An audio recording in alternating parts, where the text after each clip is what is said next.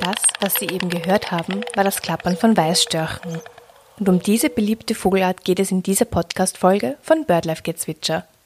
Warum Weißstörche es am Vogelzug so schwer haben und welche Gefahren ihnen dabei drohen und wie es um den heimischen Bestand steht, erklärt uns Eva Kanaranna, Weißstorch-Expertin und Ornithologin bei BirdLife Österreich. BirdLife Gezwitscher. Der Vogelpodcast von BirdLife Österreich. Beginnen wir mit der Frage, wann unsere Weißstörche aufbrechen, um in den Süden zu ziehen. Ja, in der zweiten Augusthälfte ziehen unsere Weißstörche ab, also die meisten halt. Äh, das geht tatsächlich über einen relativ kurzen Zeitraum. Äh, mit Ende Juli sind ja die meisten äh, Störche mit der Brut fertig und die Jungen schon auch aus den Nestern ausgeflogen. Und ja, bis Ende August sind tatsächlich dann schon die meisten Weißstörche abgezogen. Bis in den September hinein können dann noch einzelne bleiben. Und ja, dann gibt's noch eine Besonderheit, und zwar in Vorarlberg. Da überwintern auch einige Weißstörche. Weiß man, welche Wege Weißstörche auf ihrem Weg ins Winterquartier zurücklegen? Wo fliegen sie? Es ist ja prinzipiell so, dass Weißstörche als Segelflieger keine weiten Strecken über offenes Meer zurücklegen können.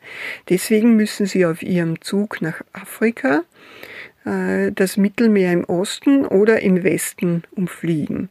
Und deswegen teilt man die europäischen Weißstörche auch in die Westzieher und in die Ostzieher ein.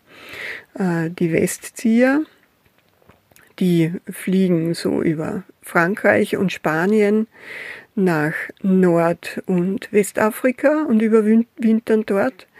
Und die Ostzieher, die umfliegen das Mittelmeer eben dann im Osten und fliegen über Rumänien, Bulgarien in die Türkei und dann über Kleinasien, also Libanon, Israel, dann über Ägypten nach Afrika und ja, überwintern dann irgendwo zwischen Ost-, Zentral- und Südafrika in einem recht großen Gebiet.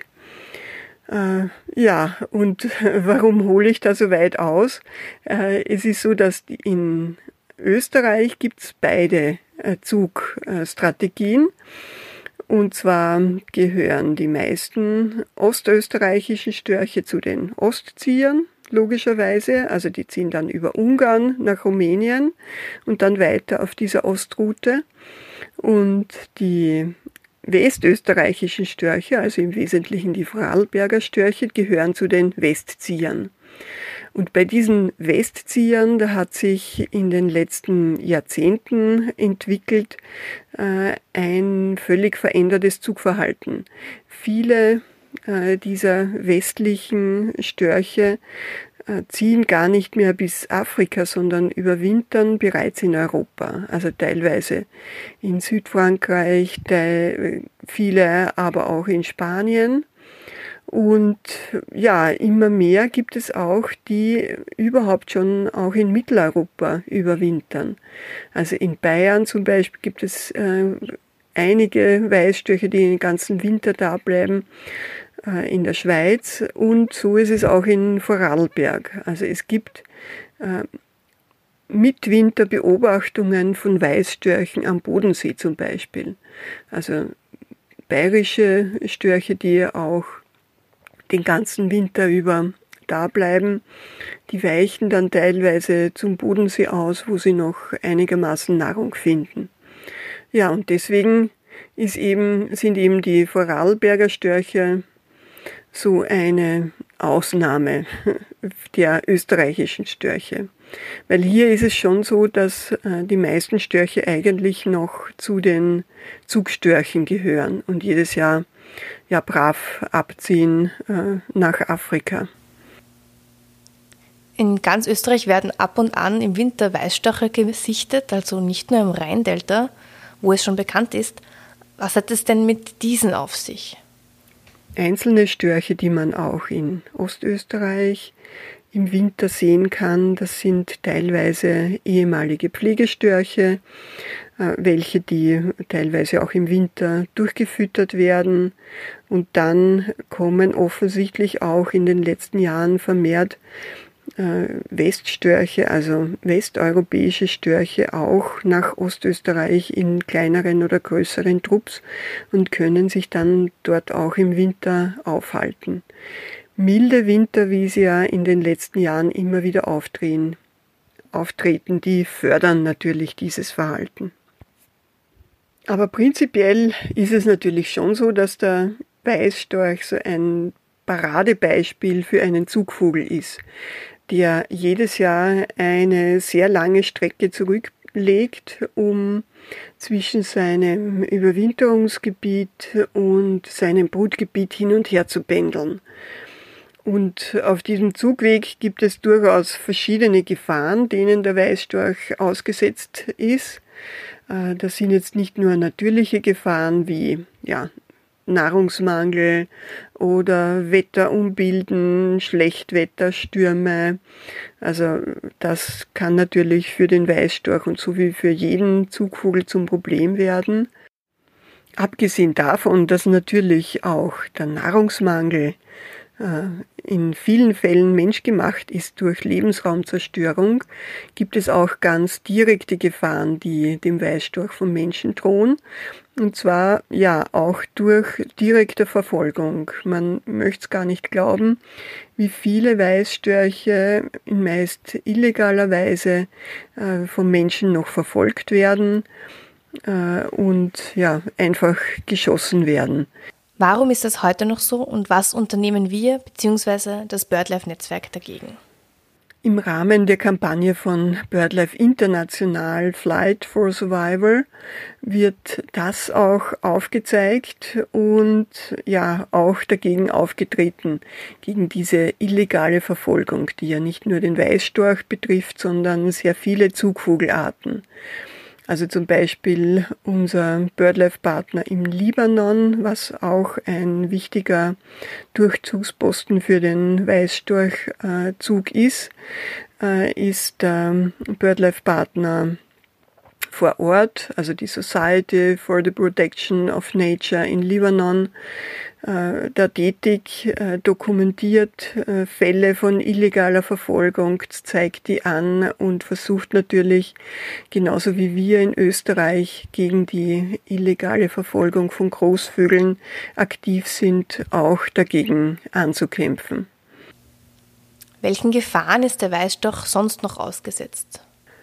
Ein weiteres Problem, das äh, dem Weißstorch sowie vielen großen Vögeln auf dem Zug droht, sind Stromleitungen. Also das heißt äh, große Hochspannungsleitungen, die werden oftmals zur Falle für ziehende Vögel und äh, vor allem dann, wenn schlechte Sicht herrscht, wenn die Vögel schon müde, ausgehungert sind vom Zug und dann mit diesen Leitungen kollidieren. Also ein Beispiel, das unser zypriotischer BirdLife-Partner dokumentiert hat im letzten Jahr, war ein eher außergewöhnliches Auftreten von Weißstörchen in großen Zahlen auf dem Zug in Zypern, was ja eigentlich nicht auf der normalen Zugroute liegt und ähm, durch schlechte Wetterbedingungen sind die da also abgelenkt worden und leider hat man dann äh, auch dort feststellen müssen, dass einige Störche da Hochspannungsleitungen auch zum Opfer gefallen sind.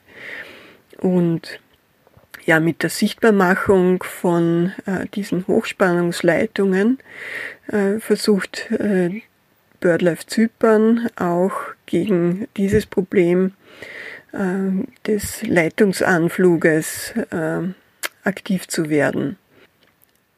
Elektrische Leitungen äh, sind aber nicht nur eine Falle dadurch, dass die Vögel einfach damit kollidieren, sondern es geht auch um den Stromschlag. Also dazu müssen die Störche mit ihren Flügeln oder auch mit den Beinen äh, und den Flügeln zwei stromführende Kabel äh, quasi überwinden und dadurch einen Kurzschluss verursachen und werden, die sterben dann einfach an einem Stromschlag. Ähm, das passiert zum Beispiel auch bei uns auf Mittelspannungsleitungen, wo Störche manchmal auch rasten auf den Kabeln zum Beispiel. Und wenn sie dann äh, ja ungeschützt äh, zwei stromführende Teile miteinander verbinden, dann ja, führt das einfach zu Stromschlag. BirdLife Österreich ist auf dem Feld auch äh, in den letzten Jahren sehr aktiv geworden und ähm, ist da dabei, äh, mit Hilfe von den jeweiligen Netzbetreibern dann auch diese neuralgischen Punkte zu entschärfen. Kannst du uns etwas zum Aussehen des Weißstochs erklären? Er gilt ja doch als relativ großer Vogel. Ja, großer Vogel deswegen. Der Weißstorch ist zwar nicht besonders schwer, äh, also nur so ungefähr zweieinhalb bis vier Kilo, er hat eine Flügelspannweite von ungefähr zwei Metern, also bis zu zwei Meter. zwanzig. Und damit gehört er schon zu den größten Vögeln in Österreich.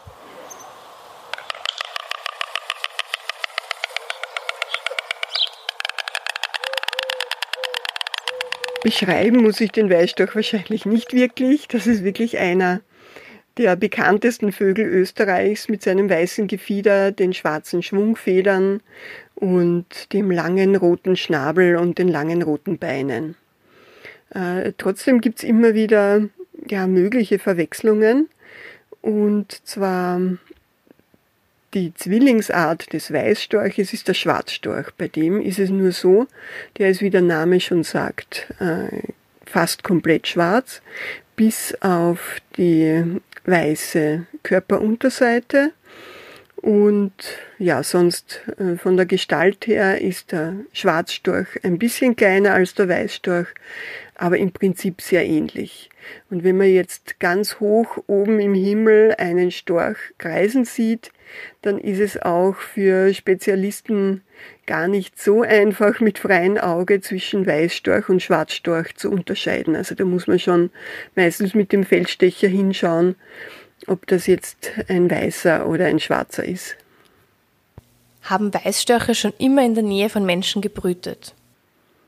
Von der Lebensweise her ist der Weißstorch in Mitteleuropa ein typischer Kulturfolger. Das heißt, er brütet überwiegend im Siedlungsgebiet auf äh, Schornsteinen, auf Dächern oder auch auf Masten, oft auf eigens für den Weißstorch sogar aufgestellten Masten und, und Horstunterlagen. Und äh, die ursprüngliche Lebensweise, dass der Weißstorch auf großen, mächtigen Bäumen brütet, das ist in Österreich fast nur mehr äh, in den Markteirauen zu beobachten, wo die auch ja, in der berühmten Storchenkolonie von Macheck zum Beispiel auf Bäumen brüten. Welchen Lebensraum benötigt der Weißstorch? Der Weißstorch kann natürlich nicht in der Stadt auf Nahrungssuche gehen, da wo er brütet, sondern er braucht dazu ein Umland um die Siedlungen und Städte und Dörfer, wo er ausreichend Nahrungsflächen findet. Das sind bei uns einerseits Wiesen, andererseits aber auch Feuchtgebiete mit Überschwemmungsflächen an größeren Gewässern. Also typischerweise ist der Weißstorch ein Bewohner von großen Niederungsflusslandschaften in Mitteleuropa vor allem. In Südeuropa natürlich sind es eher Steppengebiete, äh, die er bewohnt, aber jetzt so in Mitteleuropa ist das, der typische Lebensraum so eine Tiefland, Flusslandschaft oder Seenlandschaft. Und da äh, sind vor allem ausgedehnte Wiesengebiete, Feuchtwiesen, aber nicht nur Feuchtwiesen wichtig. Äh, wichtig ist, dass äh, in diesen Wiesen ausreichend Nahrung gefunden wird. In Feuchtwiesen sind das dann äh, unter Umständen ganz andere Nahrungstiere, die er dort finden kann, als in ganz durchschnittlichen, nahrungsreichen Mähwiesen. Also Heuschrecken in einer sehr artenreichen Wiese sind für den Weißstorch genauso wertvoll wie Überschwemmungswiesen, in denen es viele Amphibien oder sonstige Feuchtgebietsbewohner gibt. Vor allem gegen Ende der Brutzeit äh, nutzt der Weißstorch dann aber auch Ackerflächen. Das kann er aber nur zu einer relativ kurzen Zeit, nämlich äh, wenn diese geerntet werden und dort äh, geht er dann oft hinter den Mähdreschern her und versucht dann die Tiere zu fangen, die von diesen Erntegeräten auch aufgescheucht werden. Wovon ernährt sich der Weißstach genau? Zu seiner Nahrung zählen verschiedenste kleine Tiere, also der Storch ernährt sich rein von tierischer Nahrung und das geht von Würmern und äh, bodenlebenden Insektenlarven, die er besonders gern an die kleinen Jungen verfüttert, weil sie schön weich sind und leicht zu schlucken sind, über die ausgewachsenen Insekten natürlich, Krebse, wenn er sie im Wasser findet, in Überschwemmungsgebieten und in Feuchtgebieten Amphibien und Amphibienlarven, also Kaulquappen, Frösche, Kröten zum Beispiel. Äh, dann auch Reptilien wie Blindschleichen oder Eidechsen oder auch Schlangen und ja, bis hin zu Mäusen, die er besonders in der zweiten Phase seiner Brutzeit äh, gerne fängt, äh, wenn die Jungen schon größer sind und ja, auch dann diese relativ großen Beutetiere fressen können. Kommt der Weißstorch in ganz Österreich vor, also von Vorarlberg bis ins Burgenland?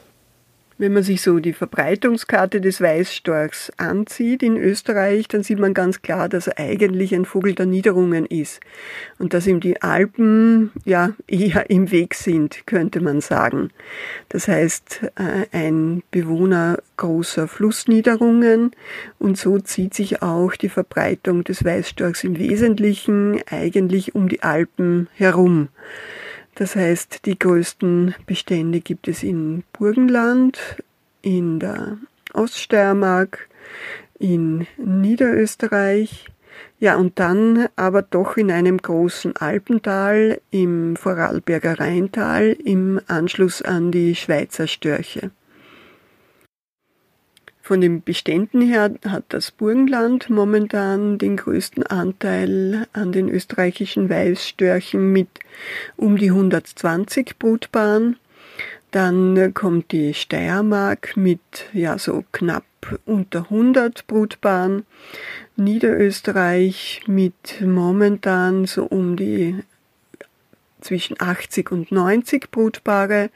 Und dann kommt schon das Vorarlberger Rheintal mit zuletzt äh, über 60 Brutpaare schon. Kleinere Bestände gibt es dann noch in Kärnten mit mittlerweile 10 Brutpaaren, in Oberösterreich so ungefähr äh, 6 bis 8 Brutpaare und ja, ganz neu gibt es in den letzten Jahren sogar Ansiedlungen in Salzburg von einem Brutpaar.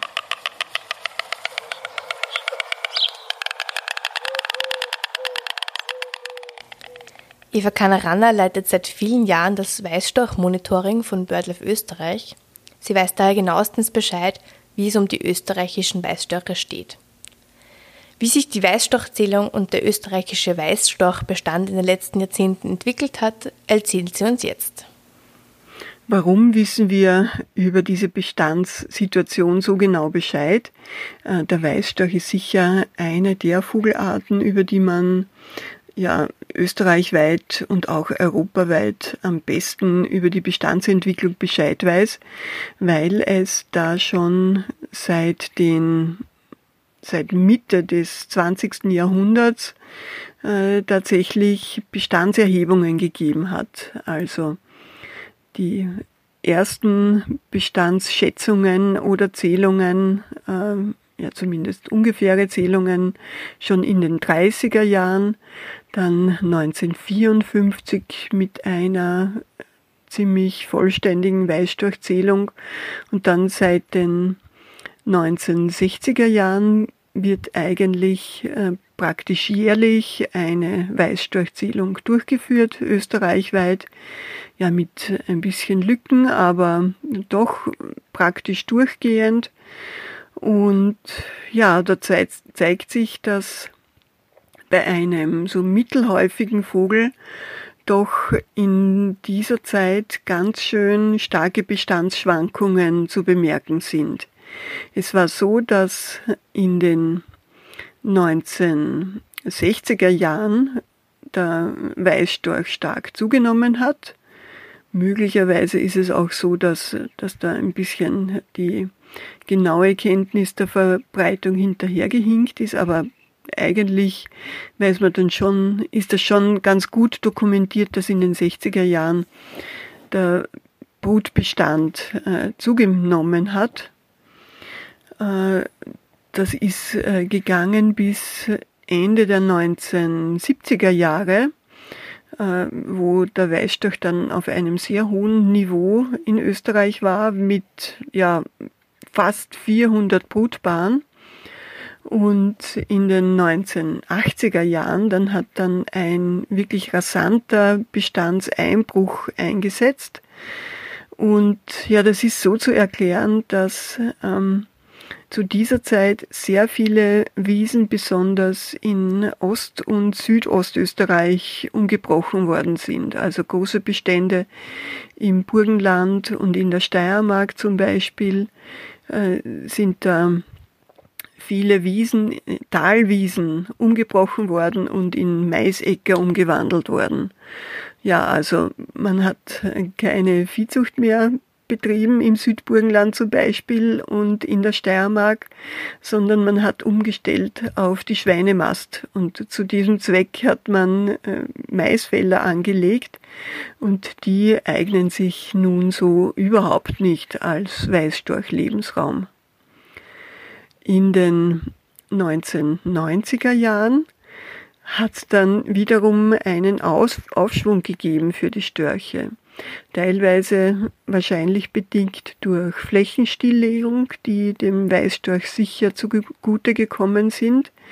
Teilweise ist es aber auch so, dass bis äh, in die 2000er Jahre der Weißstorch ähm, auch neue Brutgebiete, zum Beispiel in den Marchteier-Auen, besiedelt hat und dort, dort starke Bestandszunahmen äh, und somit auch Bestandszunahmen in Niederösterreich zu bemerken waren. Es war aber auch so, dass äh, etwas höher gelegene Gebiete äh, durch den Weißstorch erschlossen wurden, wie zum Beispiel im Ostviertel oder im Waldviertel oder auch in der Steiermark, wo der Weißstorch nicht mehr nur in der Oststeiermark brütet, sondern mittlerweile auch im Murtal und im Mürztal in der praktisch in der Obersteiermark eigentlich, ja, und auch im, im Ostviertel zum Beispiel, äh, der Weißstorch ein bisschen ja, ins äh, Voralpengebiet eingedrungen ist um die Jahrtausendwende ähm, hat es dann ein neuerliches Bestandeshoch gegeben mit sogar über 400 Brutpaaren österreichischer Weißstörche. Ja, den höchsten äh, jemals in Österreich gezählten äh, Bestand gab es im Jahr 1999 mit 416 Brutpaaren. Danach hat es dann wieder einen Rückgang gegeben, und zwar zwischen der Jahrtausendwende und 2005. Äh, da ist der Bestand von diesen über 400 auf 314 sogar heruntergefallen. Das war im Jahr 2005, da war sicherlich auch ein sogenanntes Störungsjahr dran schuld. Also es gibt äh, bei den Weißstörchen ist es bekannt, dass manchmal wenn auf dem Heimzug äh, sehr schlechtes Wetter ist und ja, die Störche einfach auf ihrem Zugweg so behindert werden und im Frühling nicht rechtzeitig in den Brutgebieten ankommen, teilweise sie auch auf dem Zug äh, umkommen. Dann gibt es in diesem Jahr ein sogenanntes Störungsjahr, wie gesagt, äh, mit einem verminderten äh, Brutbestand und auch mit einem sehr schlechten Bruterfolg. Und teilweise ist es so, dass äh, dann die Weißstörche Jahre wieder brauchen, um solche Bestandstiefs wieder aufzuholen. Verstärkend kommen dann natürlich dazu, dass äh, auch noch der Lebensraum laufend äh, verloren geht. Also es ist äh, zum Beispiel so, dass in äh, so mittelgroßen Städten, also ein, ein Beispiel, das ich immer nenne, ist Oberwart oder Großpetersdorf im Südburgenland. Ähm, da werden am Ortsrand einfach Flächen verbaut und damit fehlen den Weißstorch diese horstnahen Nahrungsflächen und das ist sicherlich ein Faktor dieser Verbauung von den Siedlungsrändern, die auch zu Verlusten bei den Weißstörchen führt. Äh, Welche Rolle spielen benachbarte Populationen für den österreichischen Bestand?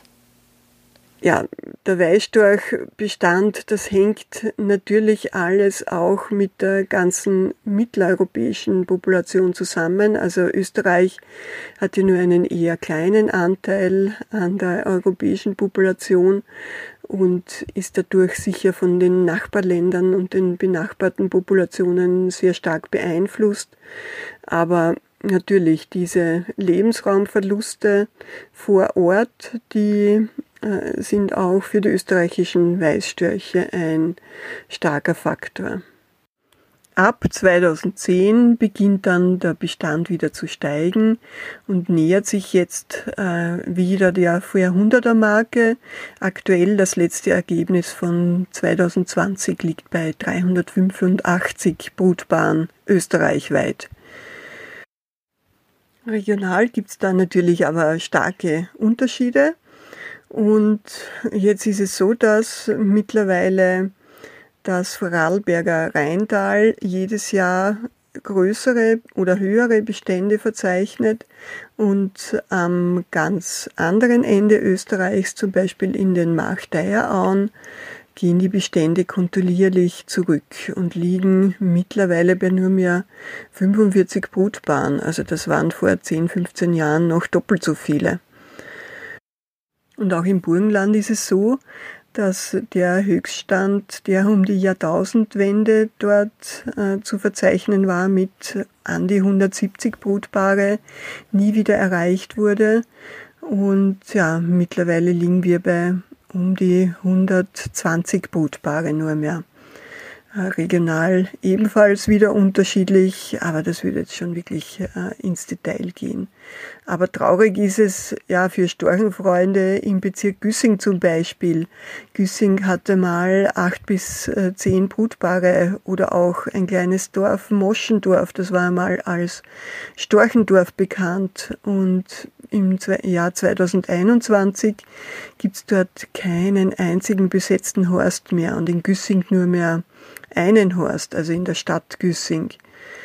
Ja, das ist äh, teilweise sehr traurig. Teilweise gibt's aber auch im Burgenland ähm, ein, ein bisschen positive Signale im Bezirk Oberbullendorf und Oberwart. Und man kann nur hoffen, dass sich dieser Trend auch tatsächlich fortsetzt.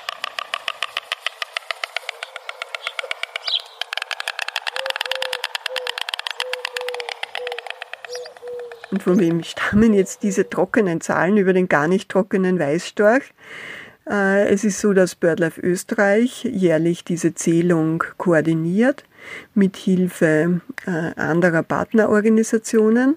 Aber im Wesentlichen ist es so, dass wir äh, für die meisten Störche Anwohner oder Gemeinden haben, denen wir jährlich einen Fragebogen schicken die äh, Anrainer oder die Horstbesitzer, die beobachten dann die ganze Brutsaison lang und schreiben uns dann zurück, ob dieser Horst besetzt war und wie viele Junge ausgeflogen sind, mit ein paar weiteren brutbiologischen Daten dazu.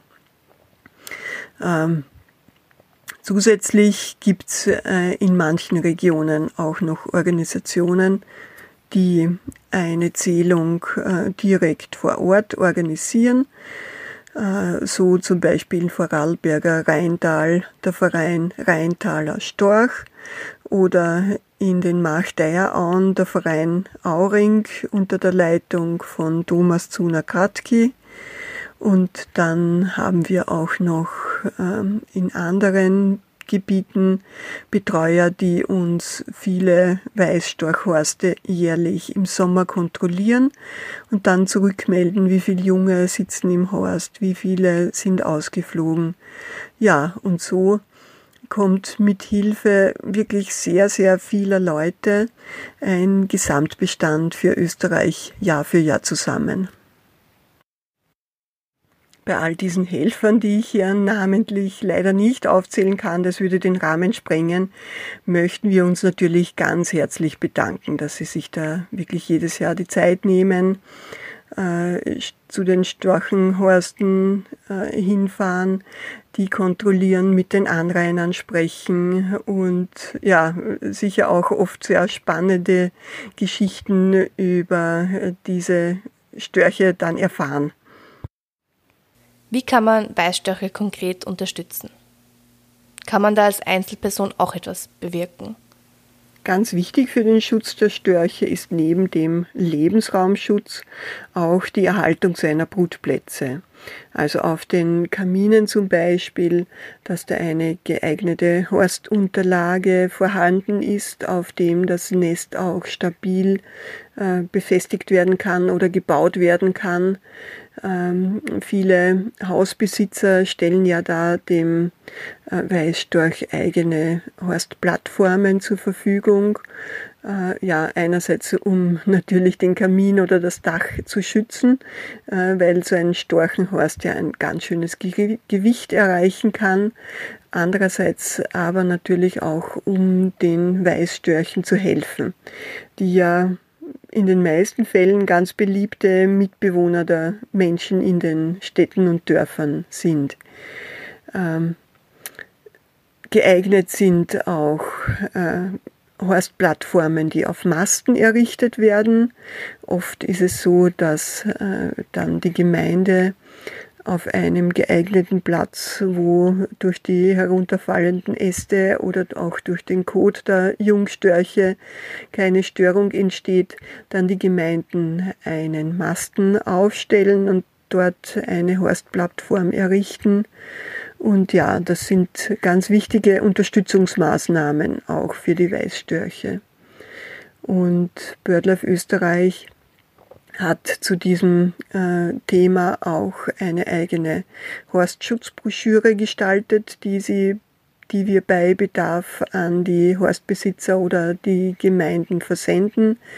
Und wir beraten natürlich auch äh, Hausbesitzer, was sie tun können, wie und wann Horstschutzmaßnahmen oder Sanierungsmaßnahmen stattzufinden haben. Wann startet das Storchenpaar konkret mit der Brut? Beteiligen sich eigentlich beide Geschlechter am Nestbau und der Jungenaufzucht?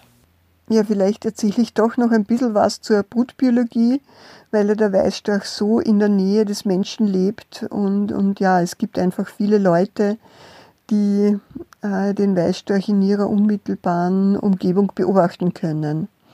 Also der Weißstorch kommt äh, so ungefähr ab Mitte März bis April im Brutgebiet an und beginnt dann relativ schnell im April schon äh, natürlich mit äh, den Kopulationen. Also beide Partner kommen mehr oder weniger zum Horst zurück. Das heißt, es ist äh, in den meisten Fällen ist es eigentlich eine Horsttreue, die die beiden Weißstorchpartner verbindet und nicht um bedingt ein Paarzusammenhalt, obwohl auch das bekannt ist, dass manche Paare gemeinsam ziehen. Ja, also die kommen äh, dann also zum Horst zurück. Die sind sehr horsttreu, kommen immer wieder äh, im Optimalfall, solange sie leben, zum gleichen Horst zurück. Und ja, wenn dieser Brutplatz verloren geht, das haben sie auch überhaupt nicht gerne. Also wenn es zum Beispiel äh, Schornsteinsanierungen gibt und dann wird nicht auf der gleichen Stelle wieder äh, eine Horstplattform errichtet, dann kann es sein, dass sie auch auf kleinen Kaminen ganz hartnäckig versuchen, dort das Nest zu bauen. Und ja, auch wenn man versucht, an irgendwelchen Ersatzplätzen äh, Horstplattformen anzubieten, dann äh, funktioniert das sehr oft nicht. Also man hat oft das Gefühl, äh, dass Störche sehr hartnäckig sind und ja fast dickschädlert, könnte man sagen, äh, aus Sicht des Menschen. Aber natürlich hat das aus, dem, aus der Sicht des Weißstorchs schon einen Grund. Äh, denn er sucht sich einen Horststandort danach aus, dass er einen guten Überblick hat, am besten äh, direkt in die Nahrungsgebiete, also das ist dem Weißstorch am allerliebsten, wenn er direkt vom Horst auf eine gute Nahrungswiese schauen kann und dann direkt von dort im freien Flug äh, ohne Hindernisse dazwischen gleich direkt zur Nahrungssuche fliegen kann. Und jetzt ist es oft so, dass die in den Städten dann äh, Straßen oder andere irgendwelche freien Wege benutzen und äh, deswegen ein Horstplatz äh, dann für sie besonders geeignet ist. Also das ist oft der höchste Rauchfang in der Umgebung oder äh, ja, ein besonders guter an, freier Anflug und der Storch hat da einfach eine eigene Meinung, äh, was den Horstplatz äh, betrifft und ist oft gar nicht so leicht zu durchschauen. Ja, also äh, bald nach der Ankunft im April, dann werden die Eier gelegt. Das sind meistens so zwischen drei und fünf, maximal sechs Eier. Und äh, dann brüten die Störche, also beide Partner abwechselnd. Da gibt es dann immer die Brutablösen ungefähr einen Monat lang. Äh, und man sieht immer wieder dann die Weißstörche dann mit dem Schnabel, mit dem Schnabel im Nest herumstochern. Also sie lockern dann das Nistmaterial auf und äh, sie drehen auch regelmäßig die Eier äh, um, ja, damit sie gleichmäßig bebrütet werden. Das äh, kann man jetzt als Anrainer oder wenn man auf einen Storchenhorst einen guten Blick hat äh, zur Brutzeit, dann ganz gut beobachten. Ab Mitte Mai, meistens gegen Ende Mai oder Anfang Juni, schlüpfen dann die Jungstörche und die sind so wieder fast zwei Monate im Nest. Somit dauert die Brutzeit äh, netto drei Monate praktisch beim Weißstorch. Also das ist schon eine sehr lange Zeit und das ist wirklich sehr viel Arbeit und Aufwand, den so ein Storchenpaar in die Aufzucht seiner Jungen investiert. Die Jungvögel werden dann zwei Wochen lang ungefähr äh, ständig von einem Altvogel bewacht und bei Sonnenschein beschattet und bei Regen auch vor dem Regen geschützt und auch gewärmt natürlich die ganz kleinen Jungen. Also das heißt, wenn jetzt ein Altvogel umkommt in diesen ersten zwei Wochen, dann hat der andere keine Chance, die Jungen alleine aufzuziehen. Mit ungefähr zwei Wochen können dann die Jungvögel aber auch schon äh, alleine gelassen werden und dann können auch die Altvögel schon äh, weitere Strecken zurücklegen, um Nahrung für die Jungen, für die natürlich wachsenden und immer hungriger werdenden Jungen zu suchen. Und ja, wenn jetzt der kann immer wieder mal passieren, dass ein Altvogel umkommt und wenn das, wenn die Jungen dann schon älter sind, so ungefähr zwei bis drei Wochen, dann schafft sogar ein Altvogel alleine bei halbwegs gutem Nahrungsangebot auch die Jungen aufzuziehen. Das heißt, ähm, wenn die Jungen jetzt alt genug sind, dann gibt es keinen Grund, die aus dem Nest zu entfernen, sondern man sollte dem einen Altvogel, dem Verbliebenen, die Chance geben, die Jungen auf natürliche Weise aufzuziehen, damit die auch von selber dann flügge werden und äh, das Fliegen lernen. Das ist immer einer künstlichen Aufzucht durch den Menschen weitaus vorzuziehen.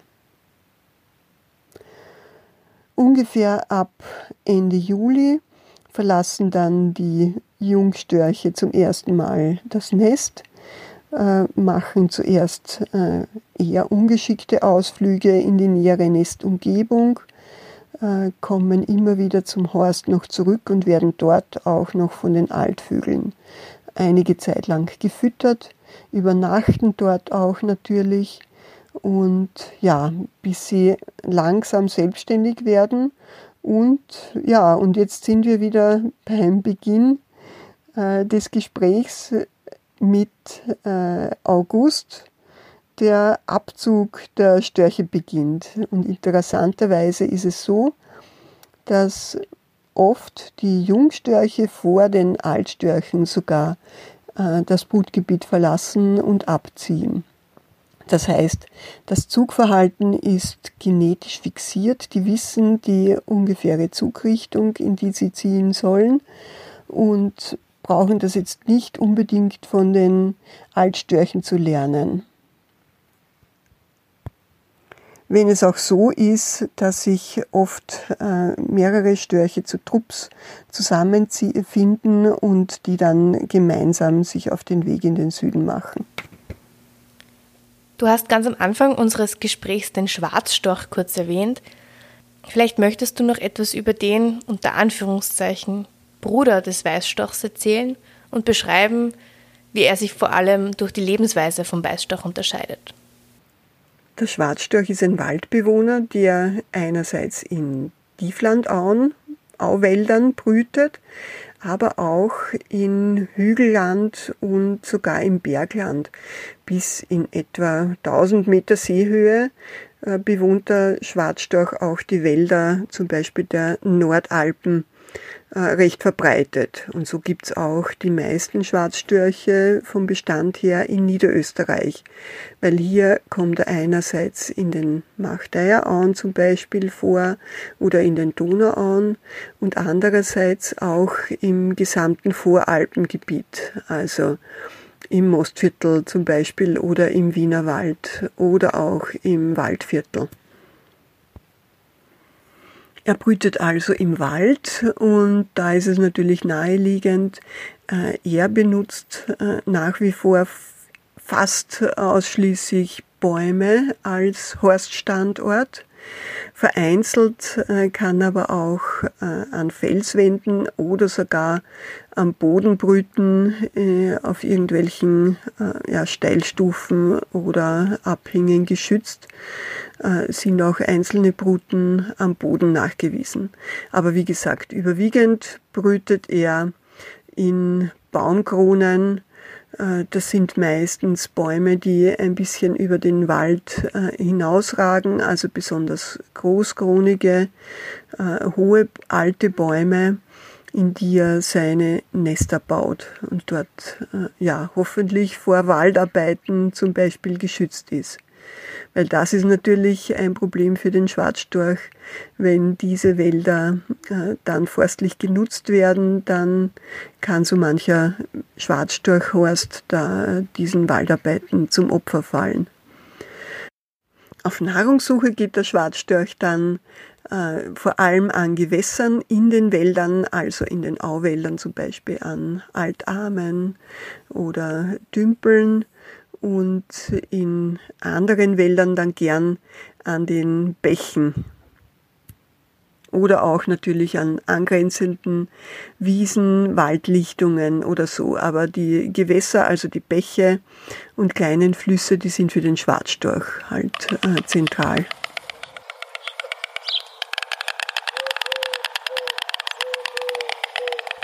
Das war's auch schon wieder mit einer Folge von BirdLife Gezwitscher. Wenn Ihnen der Podcast gefällt, würden wir uns sehr freuen, wenn Sie ihn abonnieren oder auf unserer Webseite vorbeischauen und vielleicht sogar Mitglied werden oder uns eine kleine Spende dalassen.